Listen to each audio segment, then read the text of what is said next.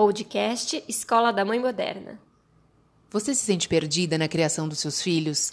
Cansada de tentar seguir as milhares de técnicas milagrosas que você vê na internet? Então esse podcast é para você.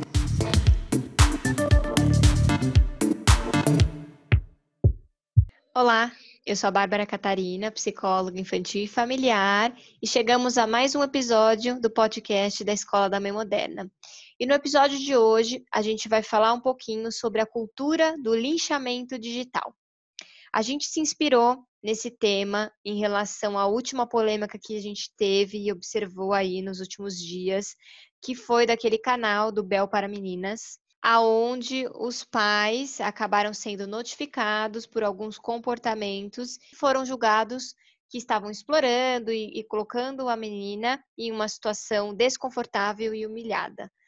Enfim, tomou uma proporção aqui nacional e a gente resolveu se inspirar nesse caso para falar sobre a cultura do lixamento, que é um assunto muito importante, né, Tati? Exatamente. Esse caso é, expôs aí uma realidade e como até você comentou agora um pouco no nosso bate-papo aí nos bastidores né, da gravação, antes da gente começar, que é muito, é, tem muito a ver com o que está acontecendo né, aqui na, na realidade do país, na nossa vida, no cenário político, essa essa polarização, essa, eh, esse olhar para os dois lados, né, como uma sempre uma rixa, cada um, um, separado de um lado da política, um lado do time. Então isso tem tem sido muito forte, sobretudo agora, né, na quarentena, que é isso que até você comentou, que a sensação é essa, que agora durante a quarentena isso uh, aflorou de uma forma né, incontrolável, assim, uma coisa que a gente está perdendo o controle sobre isso, né? Sim, Essa é a sensação exato. que eu tenho também. Exato. Então a gente quer dividir esse episódio em duas partes. Um, a gente vai comentar um pouco sobre o que aconteceu, até para a gente poder trazer a nossa opinião, as nossas percepções sobre o caso. E na segunda parte desse episódio, nós vamos falar sobre essa cultura do linchamento, dando dicas e orientações de como a gente pode ensinar as crianças e que estão aí super imersas nesse mundo. É, a terem uma relação mais saudável com a internet e, claro, como a gente sempre fala, o exemplo é importante. Então, tem muitos adultos que estão aí com essa cultura muito forte e a gente precisa refletir sobre essas ações. Vamos lá, Tati, vamos comentar um pouquinho sobre o caso? O que, que você achou? Vamos, vamos atualizar, contar um pouquinho para quem não acabou não entendendo o que está acontecendo e a gente comenta um pouquinho as nossas percepções. Exatamente. Esse caso ele veio à tona agora em maio, né, através de uma hashtag do Twitter que foi Salve Bel para Meninas. E essa hashtag levantou toda uma polêmica, colocou todos os holofotes em cima deste canal, né, do YouTube, que é de uma família, de uma mãe com as a Bel, na verdade é uma menina que hoje tem 14 anos, e, e esse canal mostra o dia a dia dela, algumas atividades, ela faz algumas brincadeiras com maquiagem, com roupas, né, vídeos do TikTok, enfim, como uma adolescente normal, como uma influencer, né, uma digital influencer adolescente. Então, o que me chamou a atenção é, é que em 2016 eles já foram alvo de uma investigação no Ministério Público depois de serem acusados por lucro irregular proveniente das publicidades veiculadas no canal. Ou seja, então já tinha ali um, um histórico em relação a como era manejado é, o business desse canal. Que eu acho que é isso uhum. que foi a uhum. coisa que talvez tenha tenha detonado tudo, porque daí as pessoas associam o business, o olhar de um, de uma, talvez, né, talvez seja isso, a gente não tem como afirmar nada, mas a gente está uhum. levantando justamente, né, um debate aqui. Talvez isso, a maneira como é, a família viu esse negócio usando crianças, né, como, como veículo nesse sentido, usando o que eu digo, sendo que os porta-vozes do canal, a mãe estava junto e tal, mas o principal era a Bel. Uhum. Acho que uhum. isso foi uma coisa que chamou, né, lá atrás já chamou atenção, e aí as pessoas, uma vez que você levanta aí uma bandeira, todo mundo fica na internet exposto à pedrada. Essa Exato. é a verdade. Exato. E a gente precisa. Quando eu fui entender, eu não conhecia o canal é, antes dessa polêmica aí surgir, eu não conhecia, então eu fui investigar. E aí eu até quero trazer essa reflexão para as pessoas. O que, que acontece? Quando a gente vê uma polêmica, geralmente a gente escuta quem disse, que alguém disse, que alguém falou, que outra coisa que subiu e compartilhou. E às vezes a gente pega essa informação que foi do Diz que me disse, toma como uma verdade, recompartilha, já toma um ódio daquela família e planta só ou mais ódio sem nada agregar. Eu sempre tenho uma, uma postura de entender a polêmica, e aí eu vou atrás para tentar entender antes de formar uma opinião, antes de comentar, antes de qualquer coisa. E por que, que a gente precisa ter essa cultura? Porque às vezes, quando nós vamos investigar e ter o nosso olhar, nós temos uma opinião diferente daquilo que a gente leu a princípio. E é, eu sou da, do time de que se eu não tenho nada a agregar, eu prefiro não falar sobre aquele assunto. É, e hoje as pessoas elas acabam falando, é, falando mais do que, assim, mais para ofender, para ou para subir hashtag, ou para ter compartilhamentos, ou muitos likes no comentário, do que para realmente agregar, trazer conscientização. Então, nosso objetivo aqui na escola sempre é trazer conscientização. Não é trazer a polêmica pela polêmica, mas é para a gente refletir. Então, quando eu fui assistir, realmente eu comecei a ver pontos que eu não concordava. Então, claramente, a, a menina que fez sucesso a partir dos 9, agora está com 14, ela, o canal, ele não foi evoluindo conforme a idade, então tem temas que é visivelmente que ela está desconfortável em fazer, né? E que percebe que a mãe está ali conduzindo para ela fazer coisas que são de criança pequena e que ela já não se interessa mais por aquele assunto. Então já é uma coisa que me chamou atenção. Então acho que o vídeo que foi mais polêmico foi da escolha da mochila, que a mãe colocou lá uma mochila de criança, uma mochila mais de adolescente, falou que quem ia decidir era o público e claramente ela já tinha decidido a mochila que ela queria. Então são coisas que a gente vai avaliando e que sim, foram inadequadas e que sim, não foram bacanas e que a, a menina ali queria, e conforme a idade vai crescendo, os gostos vão mudando, e ela queria conduzir de uma maneira diferente, e visivelmente a mãe estava seguindo ali por um outro caminho. É, mas por que, que eu estou dizendo tudo isso? Porque é importante, antes da gente emitir uma opinião, a gente ir na fonte direta e não no comentário que compartilhou que alguém falou. Para a gente poder julgar alguma coisa, a gente precisa entender o que está acontecendo. E é, não diretamente já fazer um comentário sobre o assunto. Claro que eu não estou dizendo que a gente precisa ser extremamente estudiosa e vai estudar o Estatuto da Criança e Adolescente e vai entender as leis. Não. Eu estou dizendo que a gente precisa, pelo menos, no mínimo, assistir o, o vídeo que ficou polêmico, no mínimo, entender por que, que subiu a hashtag, no mínimo, essa situação, se eu quiser me posicionar ou se eu quiser falar sobre o assunto. É, eu acho que isso está sendo muito perigoso é, e, e, tem aumentado o caso de, de pessoas que entrando em depressão profunda sobre isso, pessoas que estão sendo expostas na mídia, porque as pessoas são muito cruéis. E aí entra o que a Tati falou sobre a questão, a cultura aqui no Brasil que a gente tem dos times, né? Então, se você não é do meu time, se você não pensa como eu, eu te elimino, eu te excluo, eu te humilho. E aí que tá um grande problema, né, Tati? É, e, e, assim, todo excelente essa, essa colocação né, que você trouxe. O que eu acho que uma coisa que a gente também vale lembrar é em tempos de super, superexposição, né, na mídia que, que a gente tem vivido, todos nós, né, não, como adultos, já temos essa questão de redes sociais e tudo. Mas de toda essa questão, tudo que eu acho mais perigoso é o fato de ser uma adolescente, né, e uma criança, uma irmã, porque aí se a gente parar e analisar, né, de onde surgiu tudo isso, essa questão, um canal de YouTube, crianças gostam, hoje em dia elas estão muito, assistem Sim. muito, elas gostam de brincar, uma criança começa um, um, um canal como brincadeira, né, uhum. a criança, para ela, é, é isso que eu acho mais perigoso, assim, é um adulto ter essa essa arma, vamos dizer assim, na mão, né? Com, porque a criança ela tá ali exposta, ela nem tá entendendo, ela nem, ela nem imagina que daqui a alguns anos ela vai ver aquilo, o que será que ela vai pensar daquilo ali que ela estava assistindo, daquilo que ela foi forçada a fazer, ou mesmo não forçada, ou mesmo daquilo que ela foi exposta. Que isso eu acho que é muito precioso.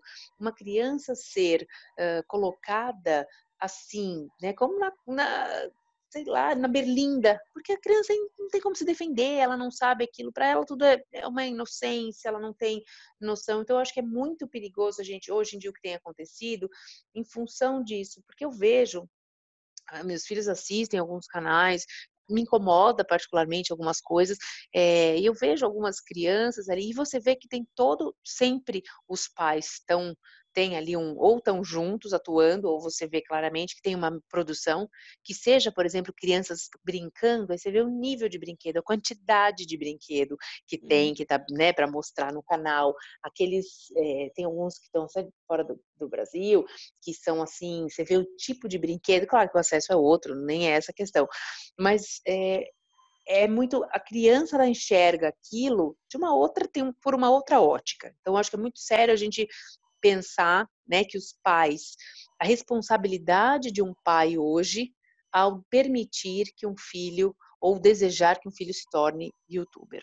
Acho que é influencer. Eu acho que isso é uma, uma coisa muito, muito séria que tem que ser pensada, tem que ser refletida é, a respeito, discutida a respeito, porque a gente não, não imagina as consequências que podem acontecer, como foi esse caso, né? Que a, agora pense essa menina, imagine essa menina com 14 dela, anos, né? uhum. exatamente, uma adolescente que está enfrentando tudo isso, essa questão de bullying, porque isso é um bullying que estão fazendo também, né? Uhum. Com ela, não só tão a mãe é o alvo no sentido de que ah, porque a mãe e tal, só que é a menina que está exposta, é uhum. ela que está na linha de frente, né?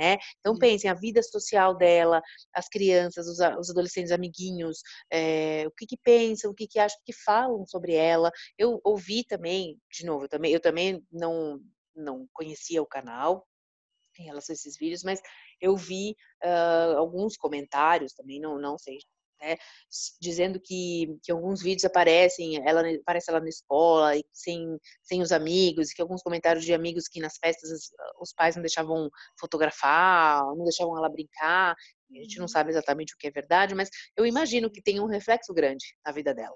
Né. Sim, e a gente precisa pensar nos aspectos emocionais disso tudo. É só pensar como é que funciona o ser humano. Nós temos a tendência a olhar muito mais a crítica do que ao elogio. Então, se a gente tem mil elogios, mas tem uma crítica, a gente vai colocar o nosso olho aonde? Na crítica. Por que, que essa pessoa me criticou? E fica naquilo. Você imagina para uma criança que está com processo de formação de identidade, o quanto às vezes essa exposição e essa crítica ela é muito pesada. Ela não consegue digerir.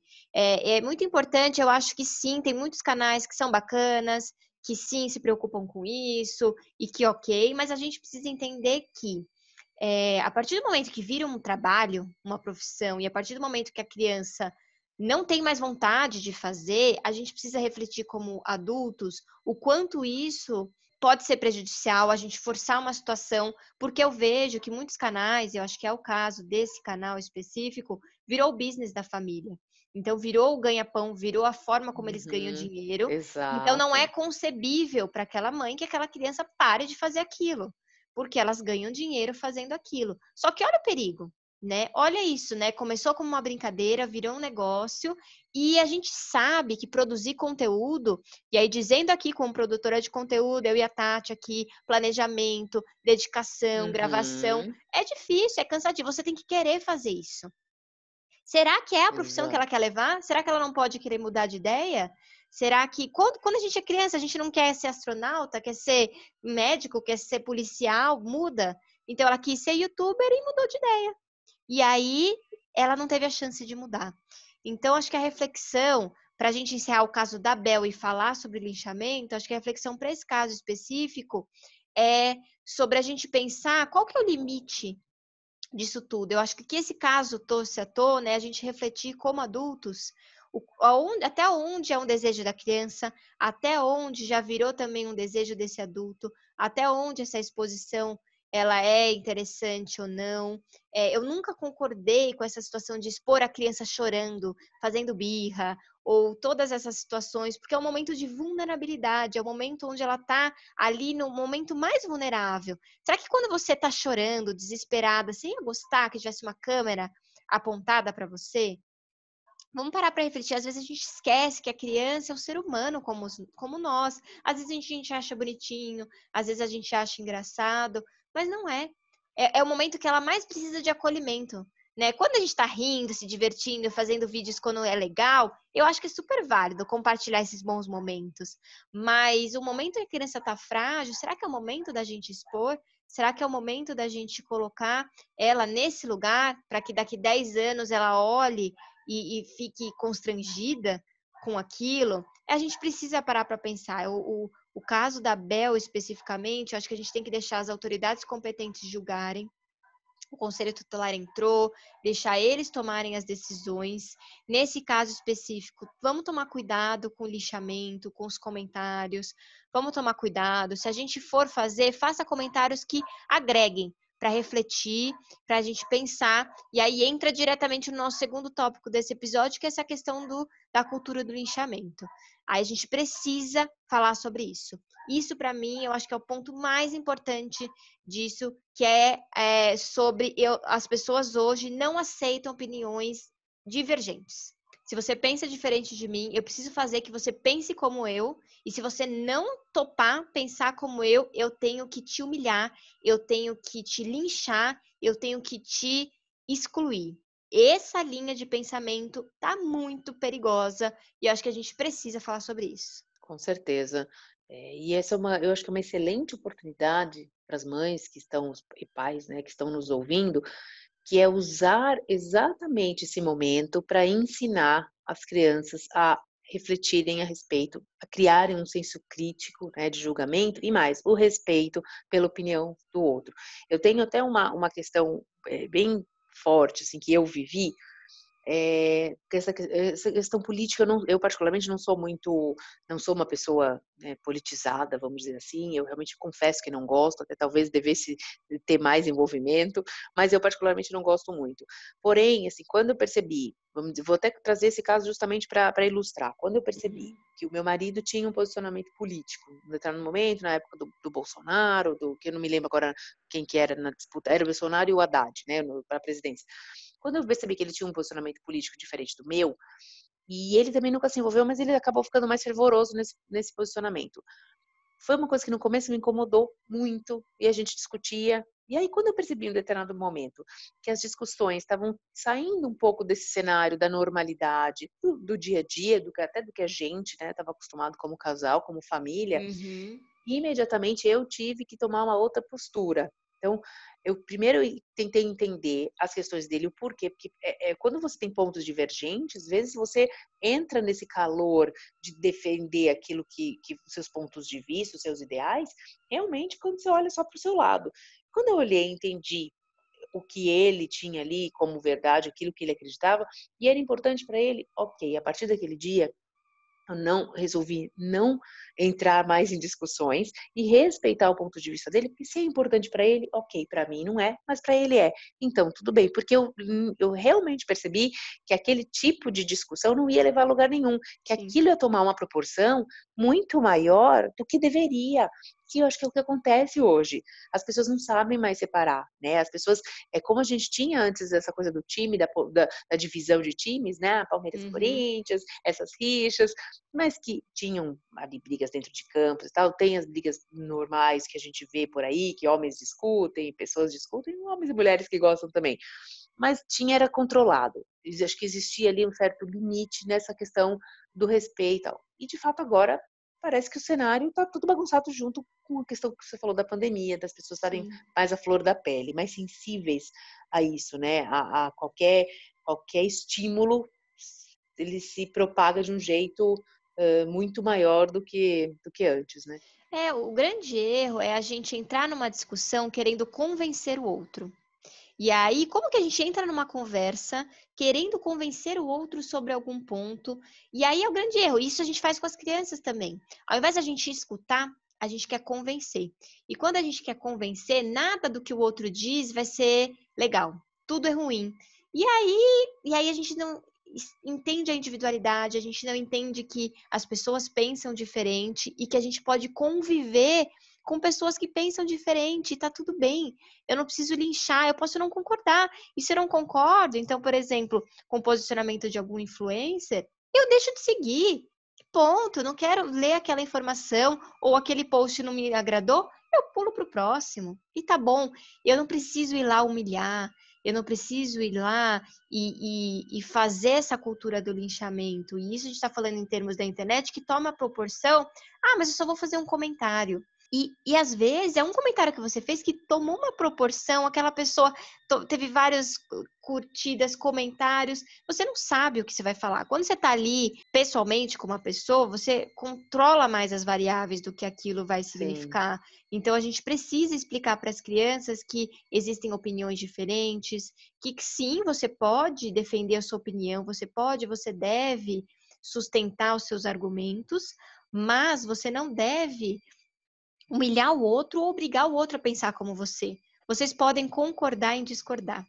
É, é isso que, que é o grande desafio. Meu marido fala muito isso para mim. Às vezes a gente tem embates de discordar com coisas simples, e aí a gente, a gente para, bom, vamos concordar em discordar? A gente não vai é, chegar a um acordo sobre isso, então a gente concorda em discordar. Ponto, aí acaba o assunto, a gente vai para o próximo e seguimos o fluxo.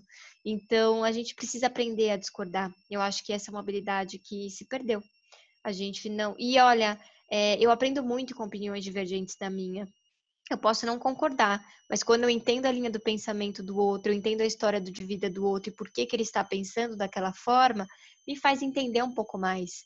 Então, vamos entender e vamos repensar as nossas posturas. E a gente só ensina a criança aquilo que a gente pratica. Então, eu queria trazer essa reflexão para você que está nos ouvindo. Qual que é a sua postura na internet? Você tem o hábito de tentar convencer o outro a pensar como você? Você tem o hábito de querer forçar ou querer excluir alguém da sua vida que pense totalmente diferente de você?